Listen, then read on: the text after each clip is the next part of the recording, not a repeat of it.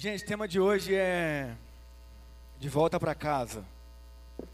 Obrigado, Diamas. Essa essa pandemia ela ela facilitou muito esse tema para mim. Na verdade, facilitou muito esse tema para quem prega o evangelho de Jesus Cristo, para quem prega a mensagem de salvação. Por quê?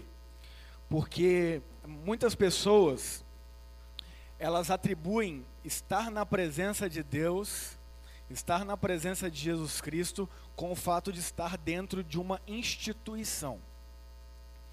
Isso é um grande equívoco, porque paredes, é, construções físicas, nunca podem é, proporcionar é, presença de Deus para mim e para você.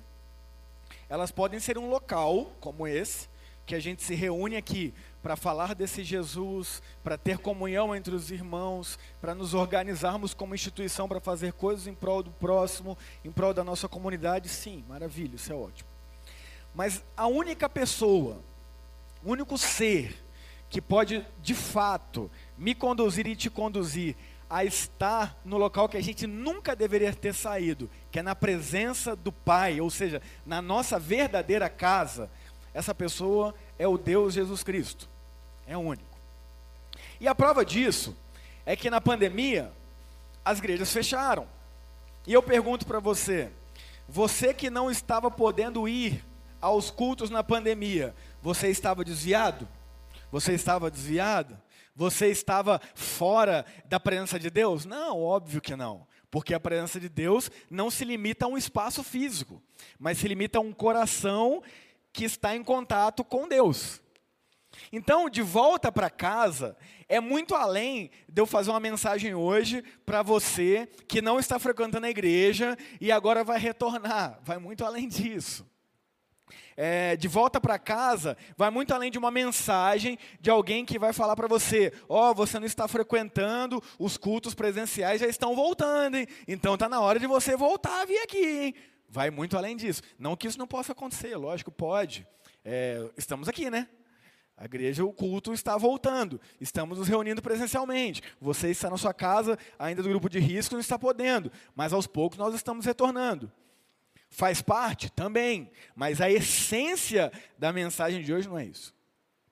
A, a essência da mensagem de hoje é eu e você entendermos que nós precisamos urgentemente retornar para a presença do nosso Pai.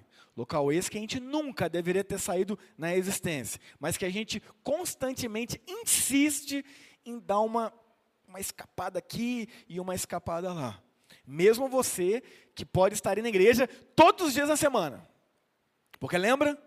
Ir à igreja não quer dizer que você está na presença do Pai. Não quer dizer que você está na casa do Pai. Quer dizer que você pode estar assíduo numa religiosidade ou num determinado grupo de religioso. Mas não necessariamente quer dizer que você está na presença do Pai. Então é sobre isso que eu quero falar hoje com vocês, gente. A importância de nós, como filhos e filhas de Deus, como seres que Ele nos criou, que Ele nos idealizou, que Ele sonhou antes de existirmos fisicamente, já existíamos na mente e nos planos desse Deus maravilhoso, como eu e você precisamos refletir diante disso e retornar para a presença dEle, de forma urgente e extremamente necessária. E para isso eu te convido mais uma vez para fechar os seus olhos. Eu quero orar com você, estarmos mais uma vez na presença do Pai em oração, para a gente conversar sobre isso nessa noite. Vamos orar. Pai, mais uma vez estamos aqui na Sua presença em oração pedindo que o Senhor nos instrua nesse momento, Pai, de reflexão da Sua palavra. Obrigado, Deus, pelos louvores, obrigado, Deus, pelo privilégio que o Senhor nos deu de participar na Sua adoração por meio das músicas. Pedimos que o Senhor continue nos conduzindo na adoração ao Senhor no aprendizado agora, Pai. Que o Senhor abra as nossas mentes, os nossos corações. Santo Espírito nos dê sabedoria do alto. Santo Espírito vá aqueles locais na nossa mentalidade, no íntimo do nosso ser, que só o Senhor tem acesso e muitas vezes a gente mesmo nem tem noção. e que o Senhor faça a sua obra boa, perfeita e agradável nessa noite, por meio da sua vontade. Em nome de Jesus, nos instrua nesse momento aqui, Espírito Santo. E se houver algo que é contrário a esse momento, nós repreendemos na autoridade do sangue de Jesus Cristo. E que o seu nome, Deus, seja glorificado nessa noite, nesse momento, e que o Senhor cumpra a sua maravilhosa vontade, o seu maravilhoso propósito, que é buscar e salvar aqueles que estão perdidos. Essa é a nossa oração em nome de Jesus. Amém e amém. Meus amigos, eu quero ler com vocês o Evangelho de Lucas. Vou ler o capítulo 15, versículos de 11 a 32. Você pode acompanhar aí na sua Bíblia, é, pelo seu, no seu celular, você pode acompanhar aqui pelo telão. Só a título de informação, a versão bíblica que nós utilizamos aqui é a NVI, Nova Versão Internacional. Lógico que você pode usar a que você quiser. É só a título de informação para você conseguir aí, é, se você às vezes tem várias bíblias no seu celular, conseguir nos acompanhar de acordo com a leitura aqui. Então, Evangelho de Lucas, capítulo 15, versículos de 11 a 31. Eu vou ler com vocês e peço que você, desculpa, 11 a 32. Eu vou ler com vocês e peço que vocês acompanhem, por favor, a leitura. O título dessa história é A Parábola do Filho Perdido. Você provavelmente pode ter ouvido já como a parábola do filho pródigo, ou a história do filho pródigo, enfim.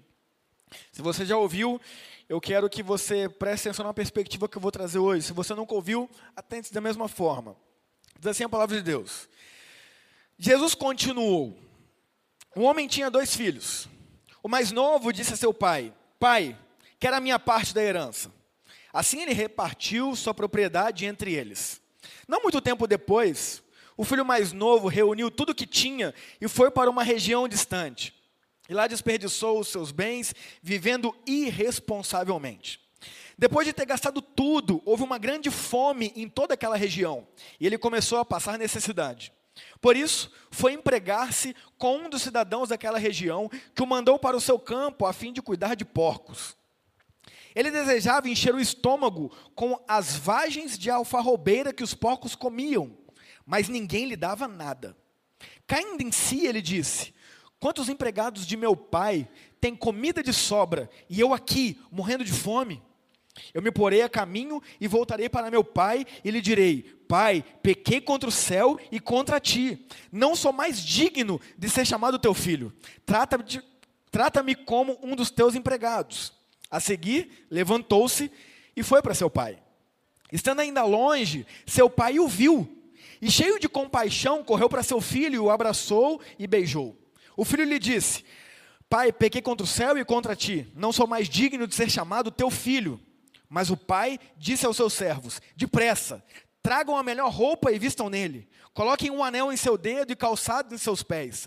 Tragam um novilho gordo e matem-no. Vamos fazer uma festa e alegrar-nos. Pois este meu filho estava morto e voltou à vida, estava perdido e foi achado, e começaram a festejar o seu regresso. Enquanto isso, o filho mais velho estava no campo. Quando se aproximou da casa, ouviu a música e a dança.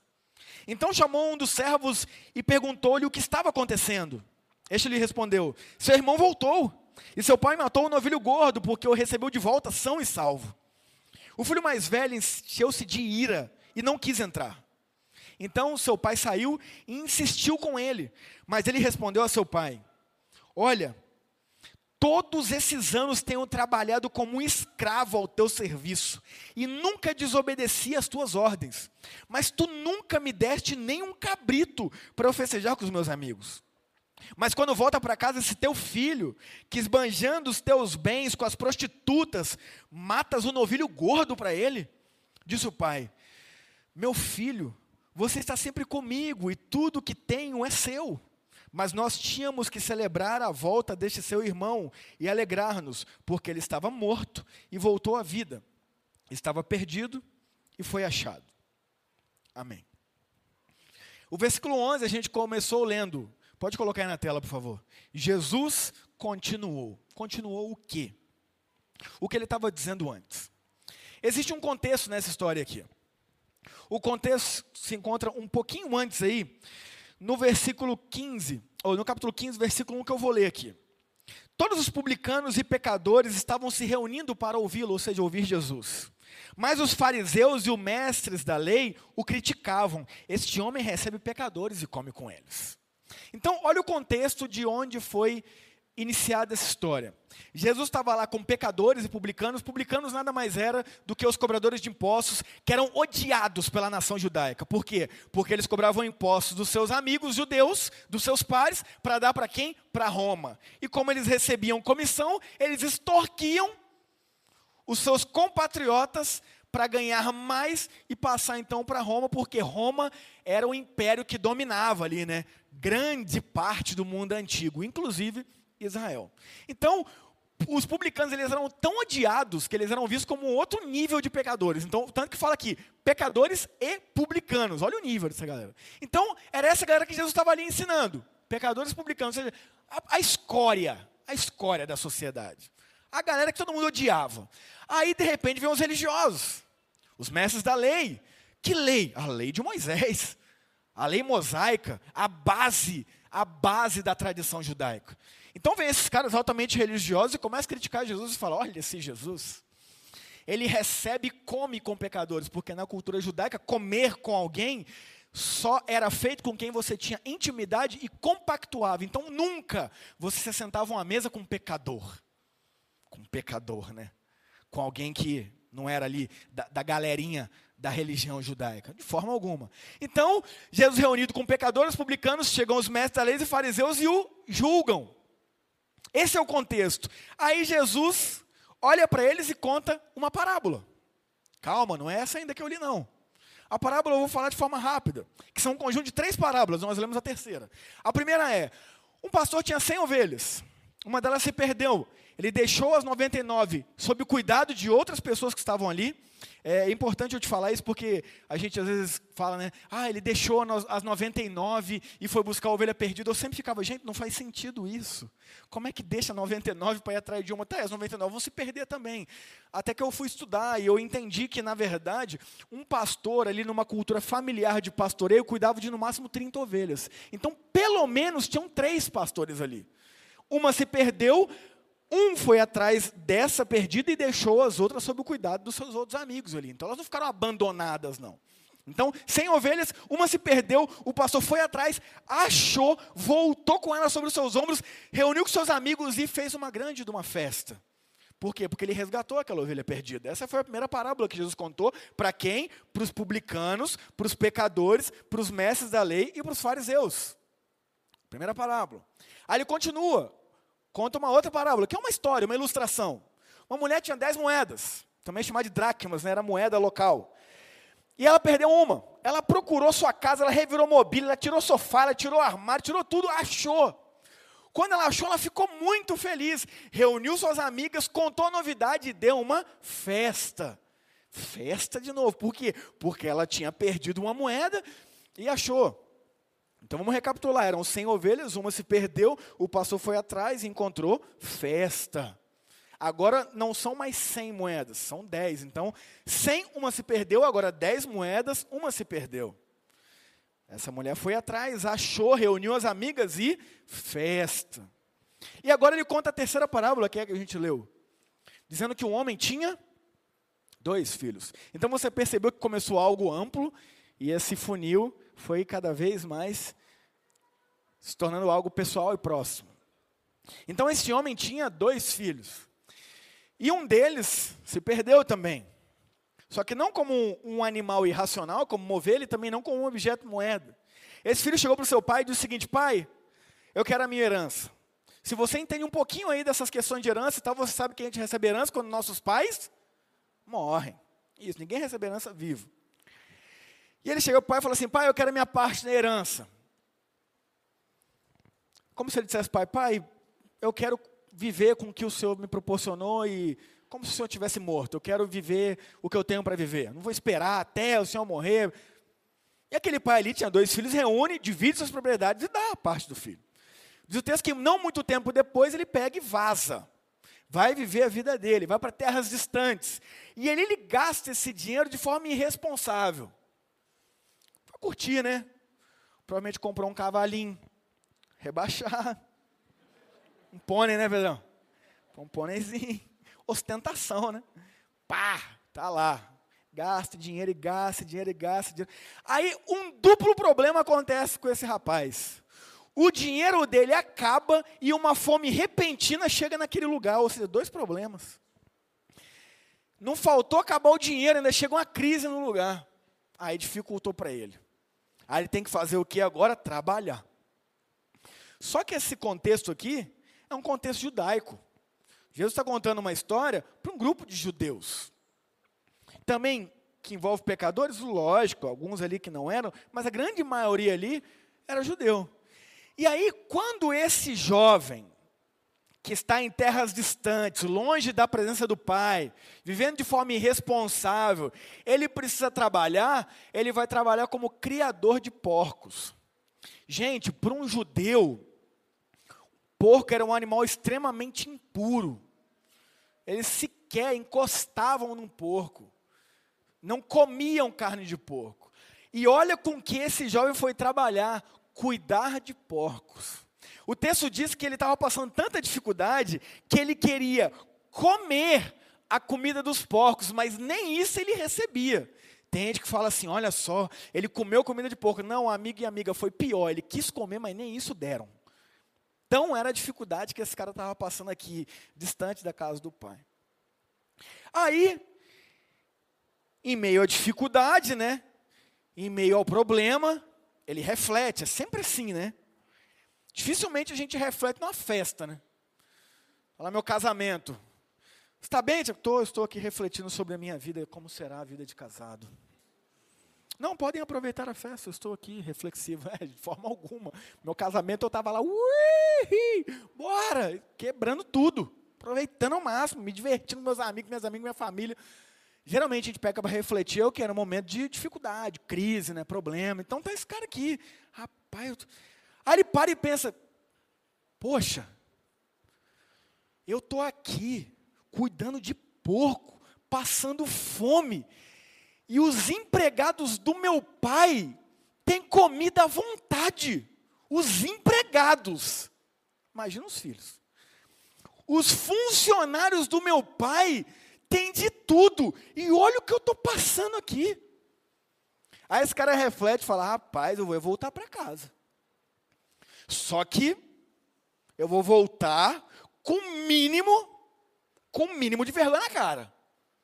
Eu vou voltar para meu pai e vou falar assim: pai, errei, vacilei grandão. Não precisa me receber como filho, não. Me recebe como funcionário. Porque trabalhar para ser melhor do que como eu estava vivendo lá. Isso é o que ele pensa. Fica ali, né, criando. Aí ele não ficou só no campo das ideias. Ele não ficou só na reflexão. Ele não ficou só ali é, analisando. Não, ele, ele, ele, te, ele toma uma ação. Ele fala: Não, vou voltar. E ele volta. E aí o texto vai dizendo que quando ele está voltando, olha o que diz o versículo 20. 15, capítulo 15, versículo 20. A seguir, levantou-se e foi para o seu pai. Então ele foi. Caminho de volta para casa. Estando ainda longe, seu pai o viu. E cheio de compaixão, correu para o seu filho. E o abraçou e o beijou. Então, estando longe, o seu pai o viu. Por quê? Porque esse pai estava esperando. Esse pai provavelmente dia após dia ia lá, olhava para o caminho e falava assim: quando será que meu filho vai voltar? Quando será que meu filho vai voltar? Até que um dia em especial ele vê lá no horizonte alguém vindo e pai, mãe conhece o filho, né? Ele vê aquele jeitinho de andar. Quem conhece o meu filho sabe é o mesmo jeitinho que eu ando, andadinha meio tortinho assim. Fala, é ele, é ele. E esse pai vai e corre em direção a ele. Uma informação interessante para você saber. Na cultura judaica, adultos não corriam. Correr era uma postura infantil ou de desespero. Por quê? Porque pensa naquelas roupas que eles usavam, que era como se fossem aqueles vestidos, né? Para você correr, você tem que levantar, então você mostra a perna. Numa cultura extremamente é, conservadora, não era comum você ver um, um, homem com a, com a roupa levantada correndo, não, é, era uma cena ridícula, na verdade. Mas aquele pai não está preocupado. com as aparências, ele não está preocupado com a opinião das pessoas, ele quer se encontrar com o filho. E ele vai, corre em direção ao filho, na entrada da cidade. Entrada essa, que era um local de acusação. Porque, olha lá, olha lá ó. quem está voltando. Olha lá, ó. o marginal. Olha lá. Você está vendo como é que está? Todo mulambo? Gastou o dinheiro do velho todo, acabou com tudo, agora está lá voltando, olha só. Então, um local que deveria ser um local de acusação, um local que deveria ser um local de apontar de dedos, o pai vai, encontra e recebe esse filho. E aí ele vem, né? Você lembra? Ele está com vergonha na cara. Ele, pai, pai, calma, calma, calma. Pai, eu não sou digno de ser chamado seu filho. Você lembra o discurso igualzinho ele pensou lá? Não, não, não me trata mais como filho, me trate como um dos seus empregados, que eu não sou digno. Aí o pai, como se dissesse, cala essa sua boca, rapaz. Que que é isso? Depressa, traz a roupa mais bonita que tiver. Coloca a sandália nos pés, coloca o anel no dedo. O que, que significa isso? A roupa, é, as pessoas que tinham posses, que tinham ótima condição financeira, elas não usavam roupas como dos servos, que era uma roupa normalmente sem cor elas usavam roupas com tintura. Lembra que não era igual hoje, né, gente? Qualquer roupinha de compra colorida naquela época, não. Uma roupa com uma tintura era algo muito mais caro. Então, quando ele coloca uma roupa diferenciada no filho dele, ele está mostrando, ó, oh, ele é meu filho. Ele não é, não é como um empregado, não é um servo, não.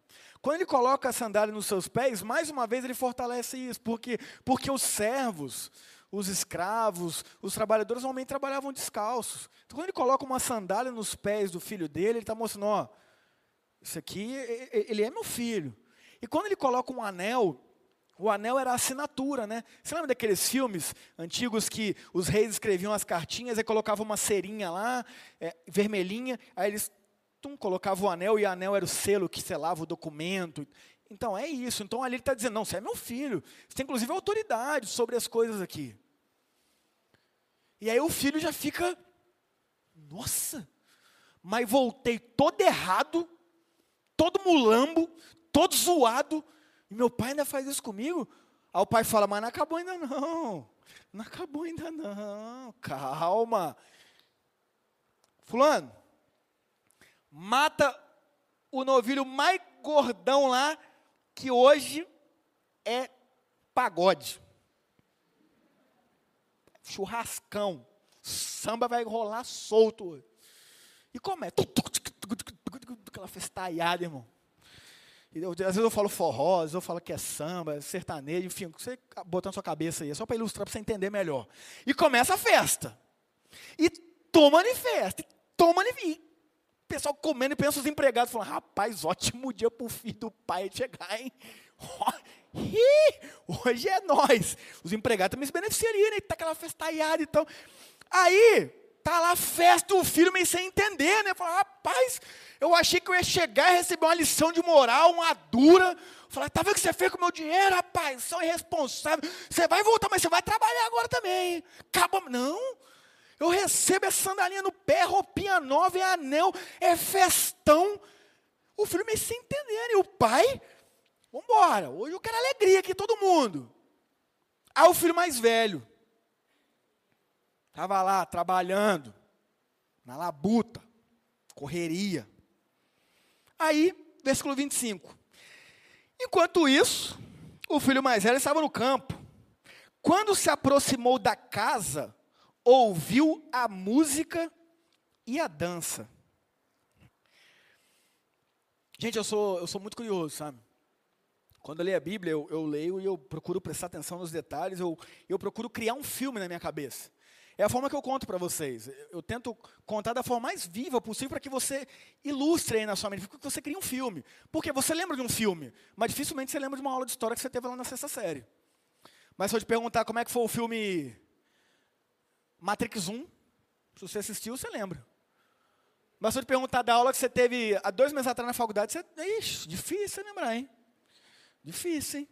Você falou, como é que foi a sua aula lá no mestrado lá? Eu falei, pai, abraço. Agora me pergunta como é que era o episódio do Chaves lá em Acapulco. Hum.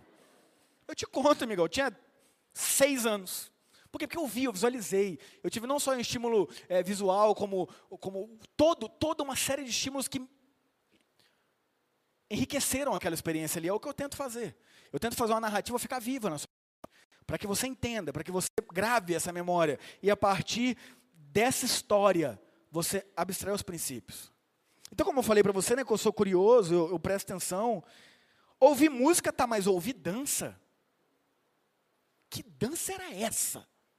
Renata tá aí, ó, professor de dança. Pensa que dança era. Era um negócio animadíssimo, irmão. Não sei que dança barulhenta era aquela, não, mas eu fico pensando que dança que era. O povo devia, sei lá, bater o pé no chão, as doideiradas só. É festa. É festa. Aí o filho ouve e fala: Festa hoje em casa? Estou sabendo de nada. Aí ele chama lá um, um, um funcionário e fala assim: Ó, tá rolando aí. Essa rave aí em casa. Aí fala: Você não está sabendo, não? Rapaz, o pagode está estralando desde cedo para hoje aí. Seu irmão voltou, seu pai mandou matar o novilho mais goto, churrascão bombando. A gente tá no meio aí, aquela doideirada toda. Ótimo dia para seu irmão voltar. Que? Como é que é? Aquele marginal voltou? E com fé. Ah, não. Mas eu não coloco o pé, mas não coloco mesmo. Aí, diz o versículo 28. O filho mais velho encheu-se de ira e não quis entrar. Então seu pai saiu e insistiu com ele. Filho, pagodão tá torando. Carne lá pra galera, bora, rapaz. Vou aproveitar. Hoje é festa. Aí ele responde: Olha, todos esses anos tenho trabalhado como um escravo ao teu serviço e nunca desobedeci às tuas ordens. Olha o que esse filho está falando para o pai. Pai, eu estou aqui trabalhando para o Senhor minha vida inteira igual um escravo. Eu nunca desobedeci nada, nada. E você nunca me deu nenhum cabrito para eu festejar com os meus amigos. Nunca me deu nada, pai. Aí ele continua. Versículo 30. Mas quando volta para casa, esse teu filho, ele não fala nem meu irmão, tá vendo? Olha como é que ele está com raiva. Este teu filho, que esbanjou os teus bens com as prostitutas, matas o novilho gordo para ele. Ah, não, pai, isso é um absurdo. Versículo 31, disse o pai: Meu filho, você está sempre comigo e tudo que tenho é seu. Mas nós tínhamos que celebrar a volta deste seu irmão e alegrar-nos, porque ele estava morto e voltou à vida, estava perdido e foi achado. Ponto, fim da história. Como é que eu falei que era o título dessa mensagem aqui? A parábola do filho perdido. E comumente a gente conhece a história como a parábola do filho pródigo. Eu preciso te dizer uma coisa a gente conta muito errado essa história. A conta muito errado essa história. Volta lá, o Gui, por favor, no, no início. Na sua Bíblia, se você olhar, ali, depois do Lucas 15, 11, 32, estaria o título. Esse título, gente, que como na minha aqui está a parábola é, do filho perdido, esse título ele não estava quando a Bíblia foi escrita. Esses títulozinhos que você vê em negrito aí na sua Bíblia, eles não foram escritos lá no original. Eles foram uma tentativa daqueles que organizaram em capítulos e versículos, igual isso aí, gente, ó, Lucas 15, eh, não foi escrito assim. Isso foi escrito como um livro normal, corrido. Então, por que, que foi dividido em capítulos, versículos? Para facilitar, igual a gente, ó, abre em Lucas 15. Porque senão teria que ser, abre em Lucas, Lucas, abre aí no Evangelho de Lucas, lá para a página Aqui na minha 36, na sua eu não sei. Parágrafo, isso aí ia ser difícil. Então, essa divisão de capítulos, versículos, isso é, é, é muito depois da escritura. Muito depois do original. E esses títulos aí, gente, eles, como eu disse, não são do original. Então eu posso dizer para você que esse título aqui, ele é completamente infeliz. Porque o foco dessa história não é no filho pródigo. O foco dessa história não é no filho é, revoltado. O foco dessa história é no pai. Porque o que esse pai fez não é o que a gente espera de um pai quando um filho faz uma coisa dessa. Então, quando eu vou falar aqui essa mensagem de hoje de volta para casa, pode ser que você estava esperando que eu viesse trazer uma mensagem que dissesse respeito a você. E não diz. Não diz. Porque se tem uma coisa que a gente preza aqui nessa igreja, é que tudo aqui é para Deus, por Deus e para Ele. Toda honra e glória é para Ele. Nós só somos participantes daquilo que Ele quer fazer aqui.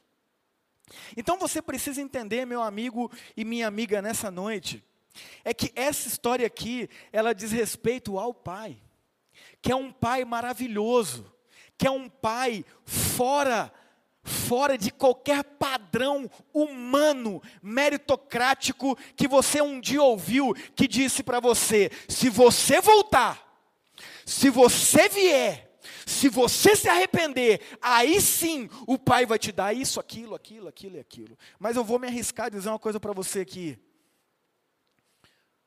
No relato que eu li dessa história aqui, eu não vi arrependimento do filho. Eu vi uma reflexão do filho. Eu vi o filho parando e pensando assim: poxa, peraí, estou aqui passando perrengue. E lá no meu pai, o, o, o, o mais fraquinho dos funcionários tem pão de sobra. E eu não podendo comer nem comida de porco, eu vou é voltar para casa do meu pai. Mas vou voltar como o quê? Como um funcionário. Porque eu vou estar tá bem. Eu vou estar tá bem. E aí ele foi completamente constrangido com o amor desse pai. Que disse para ele o seguinte: não, não, não, não. Funcionário nunca. Você é meu filho. E tudo que você fez de ruim, tudo que você fez de errado, tudo que você fez de falho, não mudou isso. Porque você mudou quando você foi para lá. Você deixou os seus princípios. Você disse que eu estava morto nas entrelinhas, mas o meu amor por você nunca mudou. Nunca mudou. E nunca vai mudar. Porque você é meu filho. Você é minha filha. E nada muda isso. Porque eu sou um padrão de pai perfeito. Este pai nada mais é do que Deus. Porque por mais que eu e você constantemente nos distanciemos da presença dele, constantemente agimos como se ele estivesse morto. Porque é isso que a gente faz várias vezes no nosso dia. Acontece uma situação, a gente nem lembra do pai. A gente quer resolver do nosso jeito, com a nossa justiça, da nossa forma. E na grande maioria das vezes, esse nosso jeito, essa nossa forma, esse nosso método não tem nada a ver com o Evangelho de Jesus Cristo. Não tem nada a ver com os princípios que o Pai estabeleceu para nós. Ou seja, nós agimos como se o Pai estivesse morto. E o que esse Pai continua fazendo dia após dia, comigo e com você, é você meu filho, você minha filha, você não é um escravo, você não é uma escrava, você não é um servo, você não é uma serva. Eu sou o seu pai e nada muda isso. Só que tem uma coisa que me intriga aqui nessas histórias. Porque na parábola das 100 ovelhas, uma ovelha se perdeu e o pastor foi atrás e trouxe de volta. Festa. Na história das 10 moedas, uma moeda se perdeu. A dona das moedas foi atrás achou festa. Mas na parábola dos dois filhos, um filho se perdeu e o pai não foi atrás. E as pessoas respondem, mas é porque ele tem o livre-arbítrio. Porque ele é um ser humano. Então ele precisa voltar. Não, não, não, não. Não tem nada a ver com isso. Sabe quem deveria ter ido atrás desse filho que se perdeu? O irmão mais velho. Essa era a cultura judaica. Um patriarca nunca se ausentava da sua propriedade. Era obrigação do irmão mais velho ter ido atrás deste filho. Mas ele não foi. Sabe por quê? Porque o irmão mais velho estava tão perdido quanto o filho mais novo. Só que o filho mais novo se perdeu distante da casa física do pai, enquanto o irmão mais velho estava perdido dentro da casa física do pai. Ambos os filhos estavam perdidos. Ambos em contextos diferentes. Você pode se lembrar lá do Antigo Testamento, Quando José foi vendido pelos irmãos que tinham inveja dele, e ele foi lá, passou toda aquela dificuldade no Egito, lá ele serviu a Deus, e Deus o exaltou como governador do Egito. E ali Jacó ficava em Israel e os seus irmãos, os seus filhos iam, no caso irmão José, iam até lá no Egito, compravam alimentos e voltavam. O pai nunca ia, porque um patriarca nunca se ausentava da sua propriedade. Aí eles levam Benjamim, Benjamim fica preso, eles voltam lá, contam para o pai, o pai fala, o Jacó fala, eu vou morrer, e o, o irmão mais velho fala, não pai, eu, eu, eu defendo com minha própria vida, eu, quando ele fala para o faraó, o faraó me prende a mim, fala para José, prende a mim, mas não prende, senão o pai vai morrer, nunca o pai ia lá resolver, era o irmão mais velho que ia lá, porque esse é o papel do irmão mais velho, Jacó só deixa a sua propriedade quando ele vai se mudar para o Egito. Aí sim, porque agora ele não está deixando a sua propriedade, ele está se mudando de uma vez por todas para o Egito. Então a obrigação de ir atrás aqui não era do pai, culturalmente falando, era do irmão mais velho. Mas como que o irmão mais velho ia atrás se ele estava tão perdido quanto o filho mais novo? Meu amigo e minha amiga, eu preciso dizer uma coisa para você. Dia após dia nós temos a incrível capacidade de nos afastarmos da casa do Pai. Volto a dizer, isso não tem a ver com uma instituição local. Isso não tem a ver com um templo físico. Isso tem a ver com a presença de Deus. Isso tem a ver com estar de fato conectado a este Pai. Isso tem a ver a se relacionar verdadeiramente com esse Deus por meio de Jesus Cristo. Quantos de nós, de fato, nos afastamos da instituição e isso reflete nada mais do que um afastamento da presença do Pai. Isso também é muito real. Uma vez é, que eu paro de me relacionar com o Pai, ou às vezes nunca me relacionei com o Pai como deveria, então, uma hora ou outra, sair da presença dele, no caso instituição, é só um mero detalhe. Ninguém acorda um dia e fala assim: ah, hoje eu ah, o dia está uma bênção, louvado seja o nome do Senhor. O que eu vou fazer hoje? Ah, eu vou deixar de ir à igreja. Não vou nunca mais à igreja, não. Eu acho que eu vou começar a usar crack. Ninguém é assim. Ninguém é assim. Sempre acontece uma ruptura, sempre acontece um, um desprendimento com o Pai. Pastor, eu poderia ficar aqui ouvindo histórias e mais histórias de pessoas que um dia estiveram frequentando a igreja, ou estiveram na presença do Pai e deixaram. E as histórias são as mais diversas e são as mais legítimas. Mas eu vou dizer uma coisa para você. Não há nada, não há nada que pode ter o poder de nos afastar da presença do Pai. Pode sim haver coisas que podem nos afastar da instituição igreja. Isso é legítimo. Isso é real. E por favor, eu preciso quebrar alguns tabus aqui. Então, um monte de gente que fala assim: você não deve ir para a igreja por causa das pessoas. Você deve ir para a igreja por causa de Deus.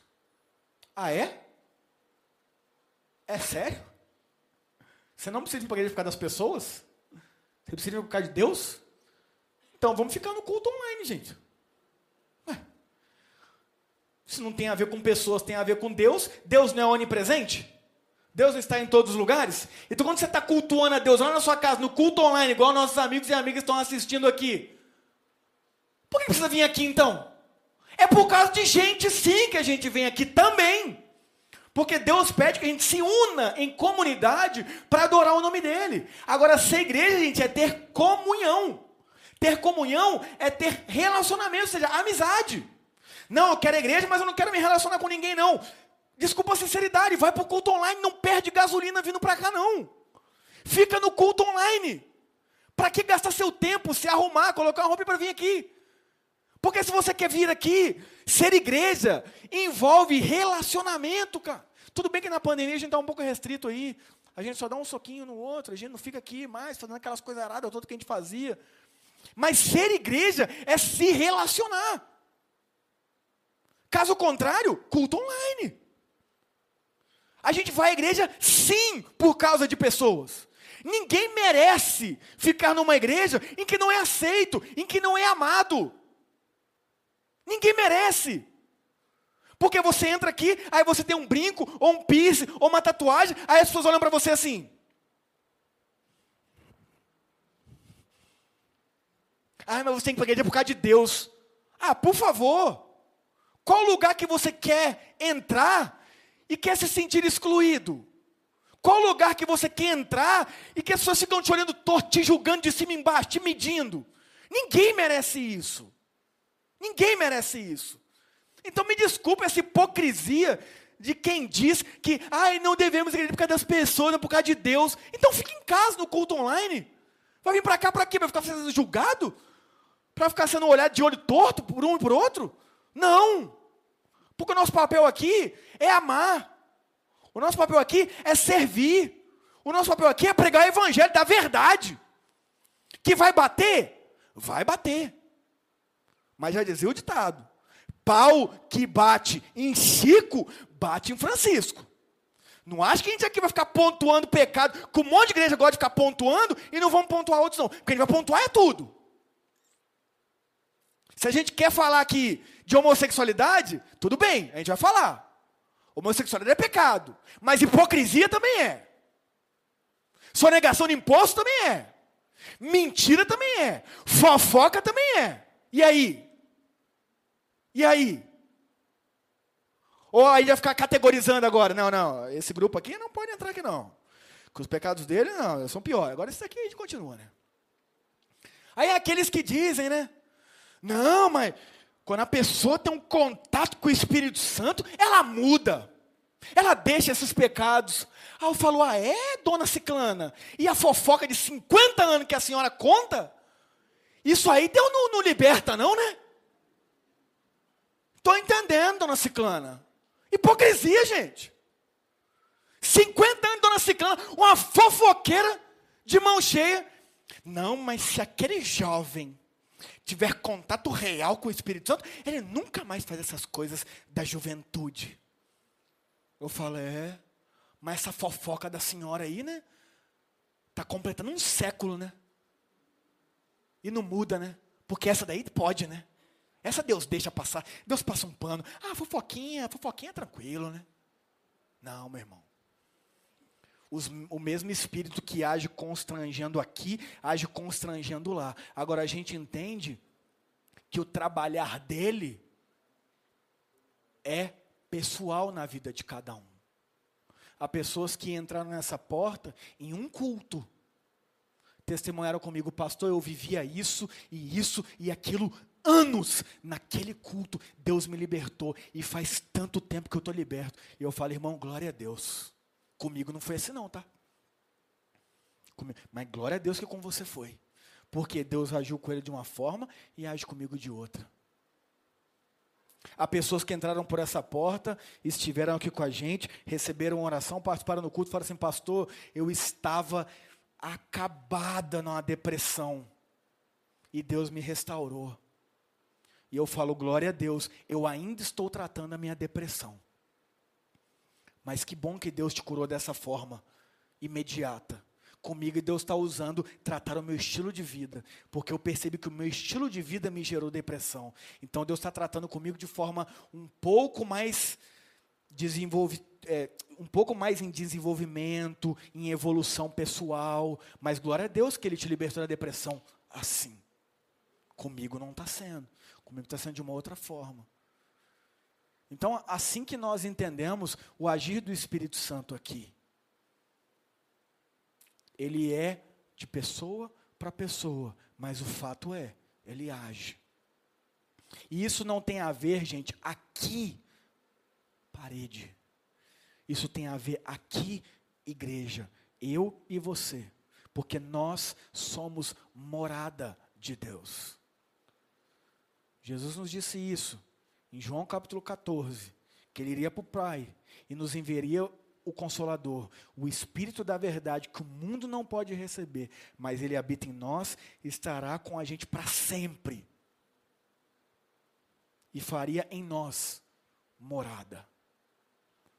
Eu e você, meu amigo e minha amiga, somos morada de Deus. Só que pode ser que você esteja aqui nessa noite e esteja bem distante da presença desse Deus. Esteja bem distante, de fato, de se relacionar com esse Deus. E eu preciso dizer uma coisa para você, tá? Pouco me interessa se você frequentou 50 anos de igreja. Pouco me interessa se você viveu 20 anos na igreja tal, na igreja Y, e foi líder, e foi não sei o quê, e foi blá blá blá, e isso, aquilo, isso não quer dizer nada. Me desculpa a sinceridade, isso não quer dizer nada. Porque lembra, as parábolas estão sendo contadas para mestres da lei.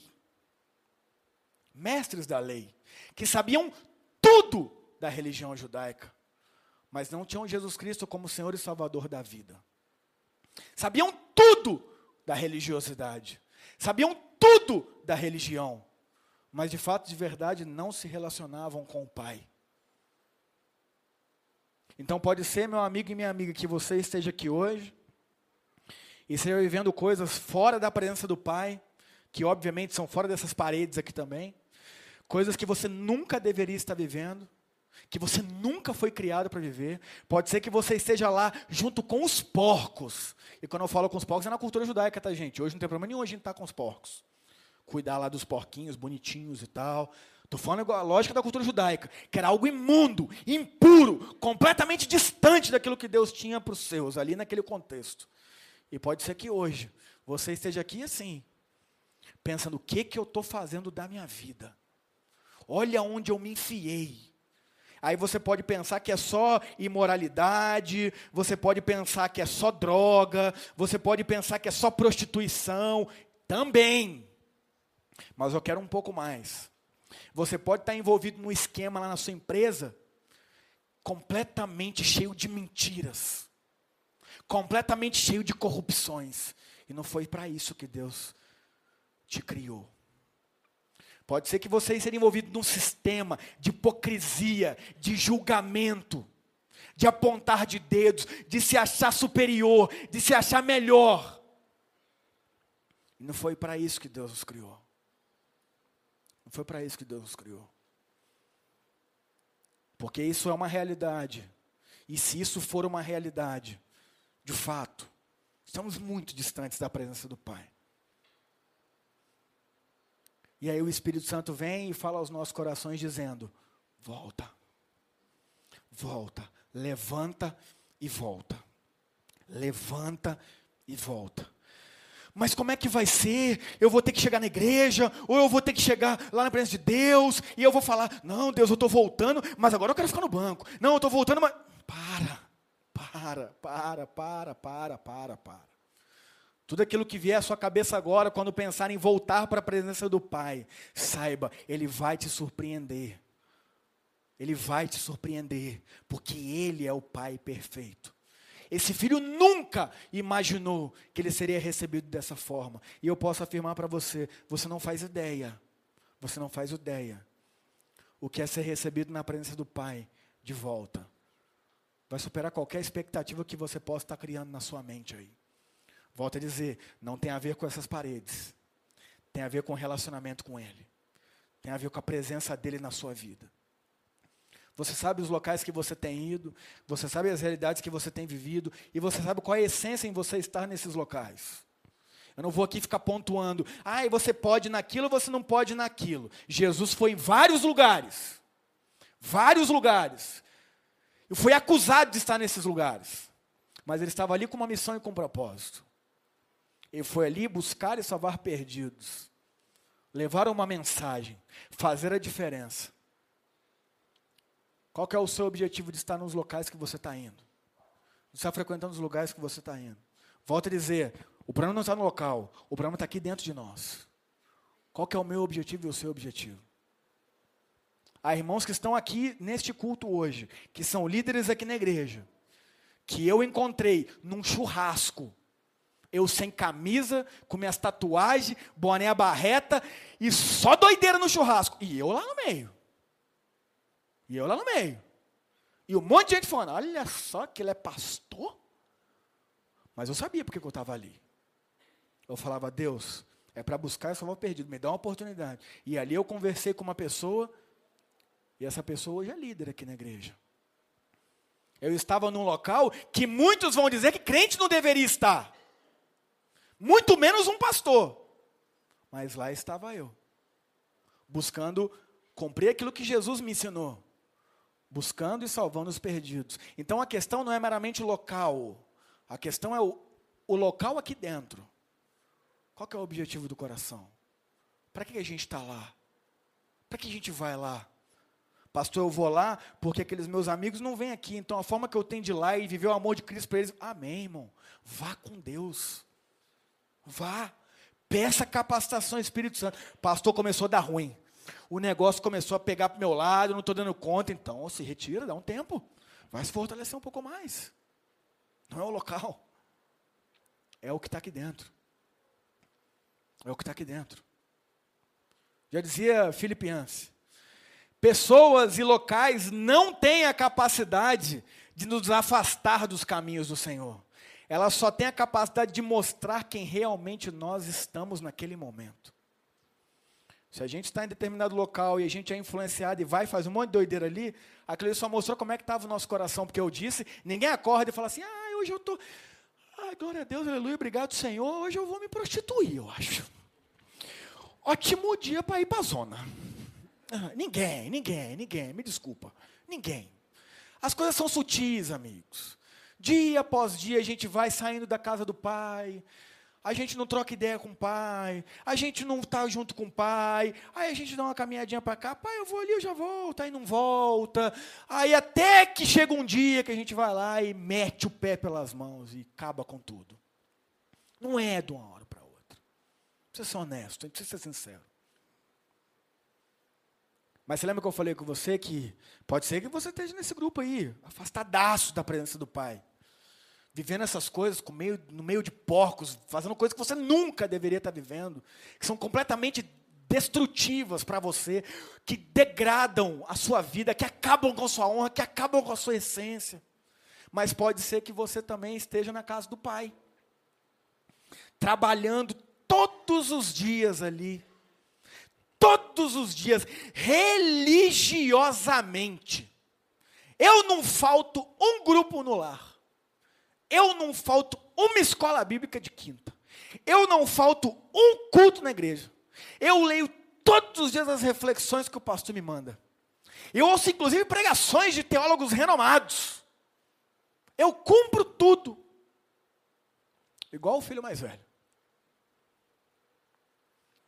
Que quando vê aqueles que estavam lá voltando, ao invés de se alegrarem, ficam revoltados. E aí o segredo está no que ele diz. Ele fala assim, pai, todos os anos, todos estes anos, eu te servi como um escravo. Eu quero dizer uma coisa para você. Jesus não te chama para ser escravo. Algumas igrejas escravizam. E é triste dizer, muitas igrejas escravizam. A religiosidade escraviza. Mas Jesus nos chamou para ser livres. Livres. E a diferença entre o filho mais velho e o filho mais novo é que o filho mais novo saiu da presença do pai e foi viver a loucura. O filho mais velho estava diante do pai, mas não era como um filho, ele era como um escravo. A resposta do pai foi maravilhosa: Meu filho, eu preciso te dar um cabrito? O que é meu é seu. Pega. Quer fazer forró com seus amigos, com cabrito, com ovelha, com boi? Pega.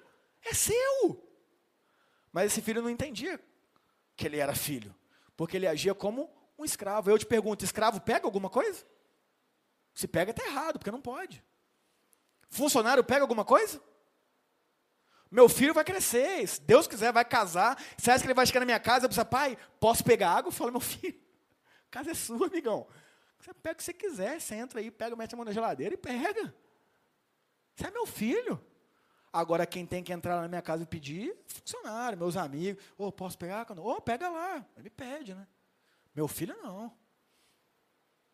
E pode ser que você esteja aqui nessa noite e não seja como o primeiro grupo que eu falei, que está distante da presença do Pai, se acabando, se degradando, se moendo. Mas pode ser que você esteja aqui, neste local, dentro da religiosidade, dentro das paredes da instituição, mas não como filho, não como filha, mas como um escravo e uma escrava. Que de fato, de verdade, não desfruta da presença do Pai, desfruta das obrigações, dos deveres. Eu vou dizer uma coisa para você. Quem tem direito é funcionário, filho tem herança. Sabe por que, que tem um monte de gente que fala assim: não, mas eu faço para Deus e Deus tem que me dar? Porque ela está achando que é funcionário, que trabalhou, agora tem que receber. Não, filho não. Filho não. Filho não é assim. Funcionário é assim. Funcionário tem direitos. Filho tem herança. Filho tem tudo. Filho tem tudo. E a pergunta é: qual desses dois somos nós hoje? Aquele que está lá, distante da presença do Pai, se degradando, se acabando. Como eu falei, pode ser num, num, estilo de pecado que a gente julga muito como igreja, mas pode ser num outro também, que é algo mais escondido, né? Corrupção, sonegação, mentira, julgamento, hipocrisia, fofoca, imoralidade ali escondida na internet. Então, ou pode ser aquele que age como um, um escravo, um religioso, que ali a vida inteira falou: Nossa, a vida inteira eu, fui ali na igreja, eu fiz isso, eu fiz aquilo, e olha hoje como é que eu estou. Eu te falo: Você não era filho, amigo. Você não era filha. Você era escravo. Você era escravo de uma instituição, de uma religiosidade, que me desculpe, não tem nada a ver com Jesus Cristo. Mas tem a ver com uma ótima religião que controla, que domina, que manda e desmanda. Não é esse Jesus que a gente vê nos evangelhos. E hoje é o dia. Hoje é o dia da gente voltar para casa. Hoje é o dia da gente olhar para dentro de nós e falar assim: Pai, eu preciso voltar. Eu preciso voltar para a Sua presença. Antes de voltar para a igreja antes de voltar para instituições, antes de voltar para um grupo, a gente precisa voltar para casa. E a casa é a presença do Pai. Hoje é o dia 29 de novembro de 2020, que o Espírito Santo fala ao seu coração. É hora de levantar e voltar para minha presença. E sabe o que é o melhor?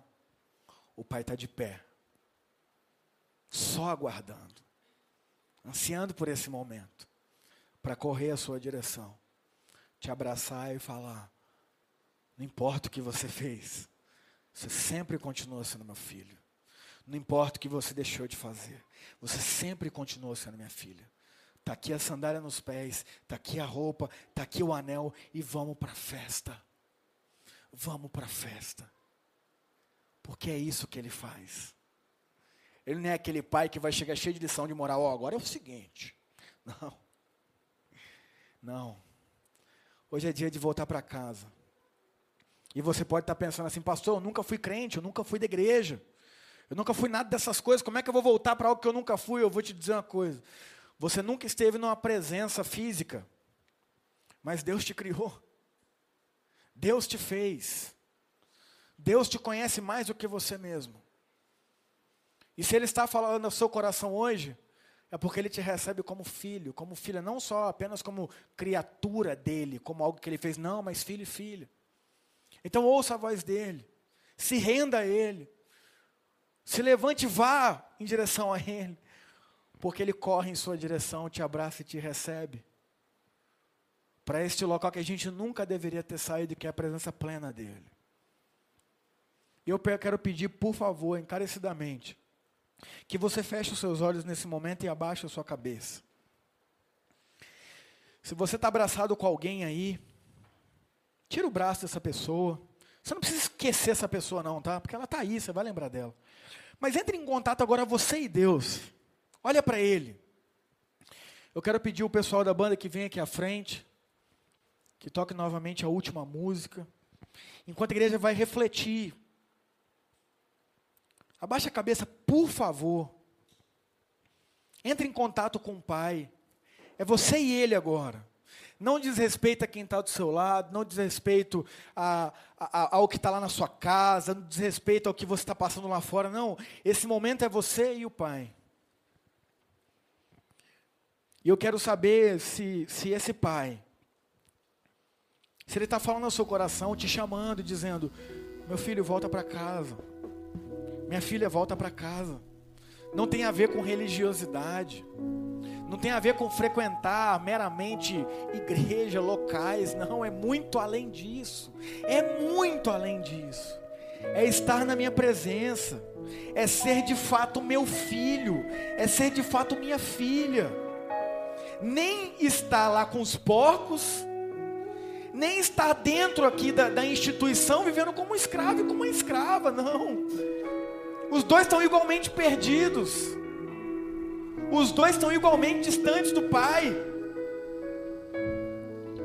O que o Espírito Santo quer falar conosco nessa noite não diz respeito a um local físico chamado igreja, mas diz respeito à presença dele em espírito e em verdade.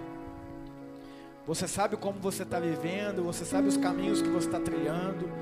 Você sabe quais são as intenções do seu coração. Você sabe quais são as buscas e anseios que você tem dentro de você. Ei, eu vou falar uma coisa para você. Só Deus pode suprir essa carência que está aí dentro de você. Namorado não pode suprir, noivo não pode suprir, marido não pode suprir, dinheiro não pode suprir, status, seguidor no Instagram não pode suprir. Só quem pode suprir é Jesus Cristo, o Rei dos Reis e Senhor dos Senhores. Blaise Pascal dizia: todo ser humano tem um, um buraco dentro de si do tamanho exato de Deus. Só Deus pode, de fato e de verdade, te preencher. Só Deus pode, de fato e de verdade, te fazer estar na presença dEle. Só Deus. Só Deus. Continua de olhos fechados. Continua de cabeça baixa. Esteja na presença dEle. Fale com Ele. Esteja com Ele, em contato com Ele aí, Pai. Eu quero estar na Sua presença. Hoje, hoje é um dia de festa.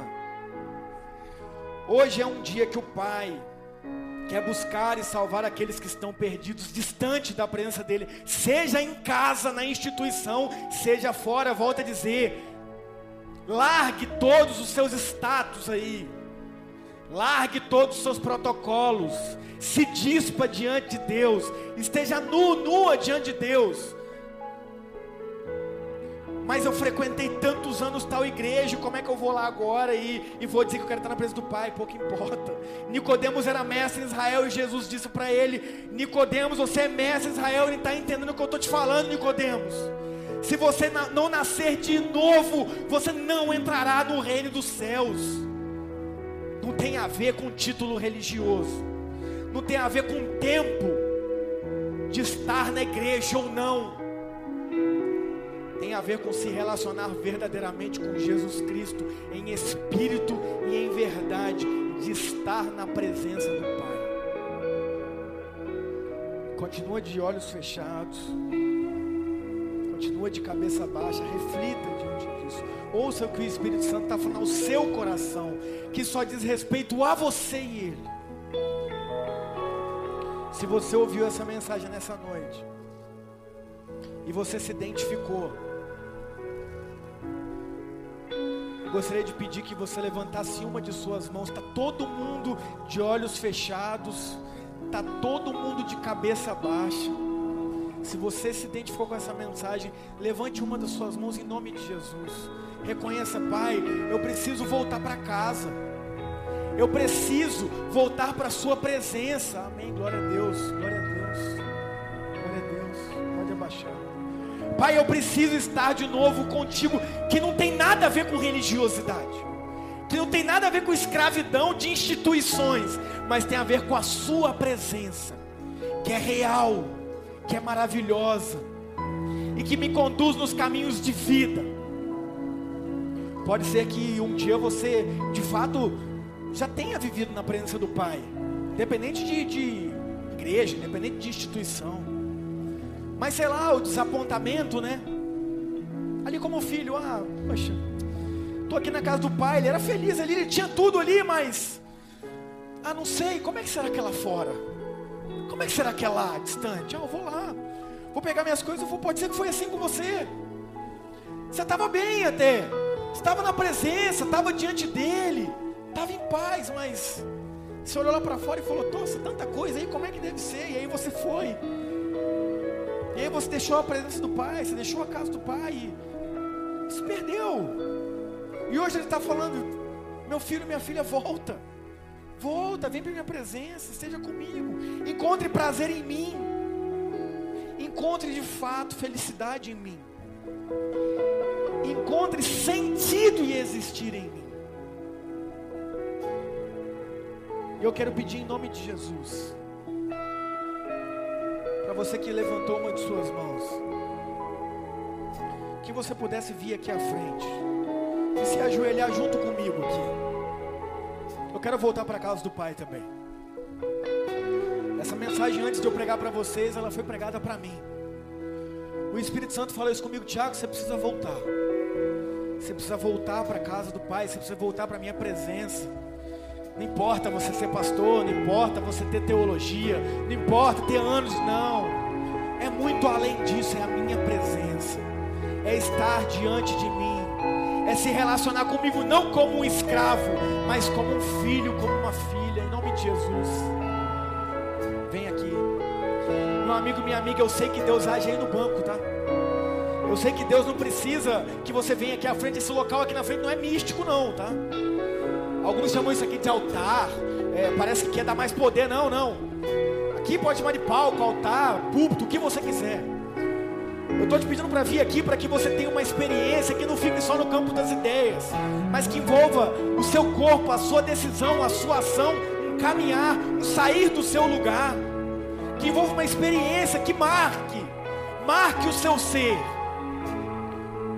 Dia 29 de novembro, dia que você saiu do seu lugar, que você se colocou de joelho diante da presença do Pai, falando: Pai, eu estou voltando para a Sua presença. E Ele correu ao seu encontro, te abraçou, colocou uma sandália nos seus pés, te deu uma nova roupa e colocou um anel no seu dedo e falou: Vamos para a festa, meu filho, vamos para a festa, minha filha, porque você estava morto e você está revivendo nessa noite. Em nome de Jesus, o Espírito Santo está falando com você, sai do seu lugar, vem aqui. Vem aqui, não precisa se envergonhar, está todo mundo de olho fechado. Está todo mundo de cabeça baixa. Venha. Venha, se, se permita viver essa experiência diante de Deus. Se permita viver essa experiência com você mesmo. Quebre os protocolos. Quebre os status. Quebre as barreiras. Quebre a religiosidade. Vem aqui, o Espírito Santo quer te dar uma experiência, quer falar contigo. Enquanto nós estamos aqui de joelhos, meus amigos e amigas aqui vão louvar. E a gente vai cantar junto com ele. Continue no seu lugar, continue em oração, continue clamando a presença do Pai. Vamos cantar, vamos louvar a Deus. Vamos voltar para casa em nome de Jesus. Estamos voltando para casa em nome de Jesus.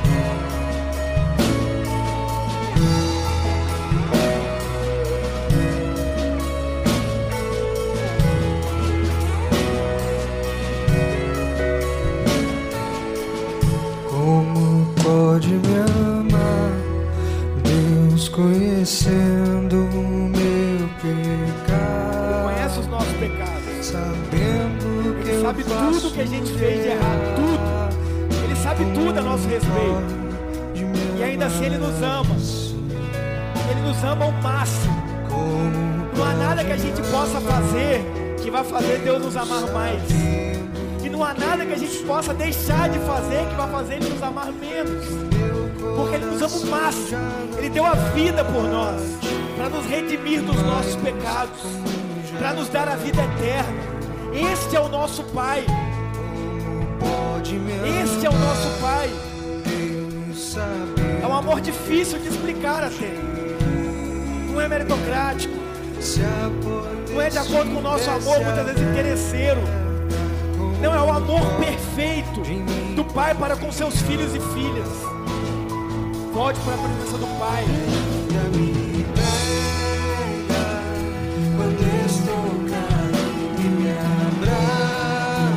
Você caiu, Ele estava lá com você, Ele te abraçou.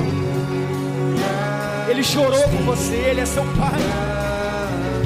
Assim como um pai sofre quando o seu filho está sofrendo, assim é o nosso Pai, Ele chora conosco, porque Ele sabe qual é o, o local que a gente deveria estar. Ele sabe como deveríamos estar diante dEle.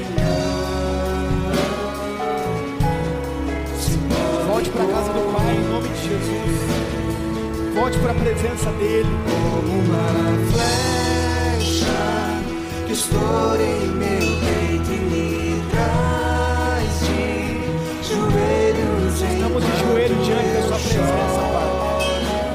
Em humildade, reconhecendo quem o Senhor é, reconhecendo a Sua grandeza, reconhecendo que o Senhor é o nosso Deus, que o Senhor é o nosso Pai, que o Senhor nos recebe de braços abertos, Senhor ressignifica as nossas vidas, que o Senhor reestrutura as nossas vidas. Mais uma vez estamos diante da Sua presença, Pai.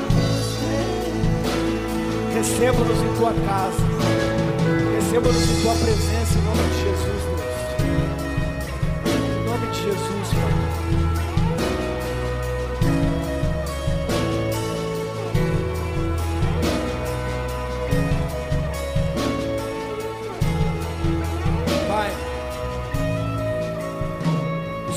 a Sua presença nessa noite, Deus. Estamos aqui de joelho, Pai numa postura de se dobrar diante do Senhor, que vai muito além de uma postura física, é uma postura de corações, Pai. Reconhecemos, Deus, que muitas vezes nos distanciamos da Sua presença, Pai. Mas reconhecemos ainda mais que o Senhor é aquele Pai que nos recebe de braços abertos. Que o Senhor quer mais uma vez nos receber na Sua presença para festa, Pai. Festa essa, Deus, que nada lá fora pode nos dar. Festa essa que nada lá fora pode se igualar. Quantas vezes, Deus, procuramos em coisas terrenas aquilo que só o Senhor pode nos dar. Quantas vezes procuramos nos bens materiais. Black Friday está aí. Às vezes a gente acha por comprar aquilo ou isso a gente vai ficar mais feliz, aí a gente compra, faz dívida e passa uma semana nada mudou. Às vezes a gente busca em prazeres, em substâncias, em status, em títulos, até em ministérios na igreja, posições.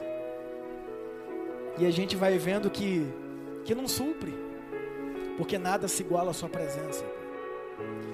Nada se iguala à festa que o Senhor dá quando um pecador se arrepende, quando uma pecadora se arrepende. Estamos aqui nessa noite, Pai, diante da Sua presença. Reconhecemos que precisamos mais uma vez estar diante do Senhor, que precisamos mais uma vez retornar para casa. Nos receba, Pai. Obrigado, Espírito Santo, porque o Senhor mais uma vez cumpre a sua obra. Eu sei que há pessoas que não vieram aqui, às vezes tem timidez, mas eu sei que o Senhor não precisa que a gente venha, porque o Senhor vai até nós. O Senhor nos resgata, sempre foi assim desde o princípio. O Senhor nos encontra, o Senhor nos alcança, alcança esses corações, Deus. Que essas pessoas possam sentir o que é de fato estar na presença do Senhor e que elas possam entender que nada, nada se iguala a isso. Nada se iguala a isso. Pai, estamos aqui. A gente não sabe como vai ser o dia de amanhã. A gente não sabe as lutas que vão aparecer, a gente não sabe as decisões que a gente vai ter que tomar. Mas uma coisa a gente sabe, que queremos estar na sua presença, Pai. Haja através de nós e em nós. Muda aquilo que precisa ser mudado. Transforma aquilo que a gente não consegue transformar. Faça a sua obra em nossas vidas, Pai. Faça sua obra em nós. Obrigado por cada vida que se apresenta aqui, que se apresenta aqui na frente. Obrigado porque o Senhor continua buscando e salvando os perdidos. Eu me incluo nisso, Pai. Continue fazendo a sua obra aqui nessa igreja e Pecavinato.